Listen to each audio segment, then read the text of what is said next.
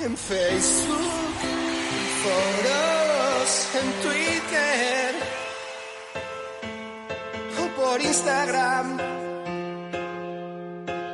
Suelo hablar de aquello que no sé. Hola, soy el mangazo Torili y no me gusta el pádel. Comienza el lío. Los chavales han estado preparándose duro en esta mini pretemporada, tras dos meses enjaulados como leones en sus casas. Están prestos y dispuestos para luchar cada bola, para darlo todo. Todo hasta el dinero que cuesta el test del coronavirus. Porque sí, amigos, salvo error u omisión, World del Tour, en su afán por hacer el pádel grande y olímpico, obliga a los jugadores, como si fueran actores porno con las pruebas del SIDA, a hacerse y pagarse los test del coronavirus. Más cutre que llevar a una chavala a cenar al Vips en tu primera cita.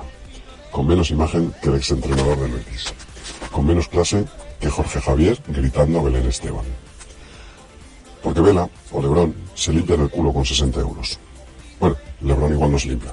Pero los chavales de previa, y sobre todo las chavalas de previa que pierden dinero en cada torneo, tienen que dar muchas clases al sol para ganar 60 euros.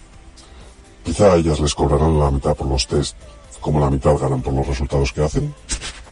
Lo siguiente más destacable de la semana ha sido ver con la FaceApp a los jugadores cambiados de sexo. Así, Salazar pasaría a ser Pablo Motos. Vela, una presentadora del canal Noticias 24 Horas. Ale Galán, la guapa borde del grupo. Alex Ruiz sería Alex Ruiz. Poquito Navarro pasaría a ser Gavina Diego. Ariana Sánchez, mi amigo Felipe cuando era joven. Y Lebrón, una loba. Por cierto, ¿sabemos algo de Garbisu y si va a ayudar a la gente del pádel con algo tras esta crisis? Es pregunta seria. Buenas noches.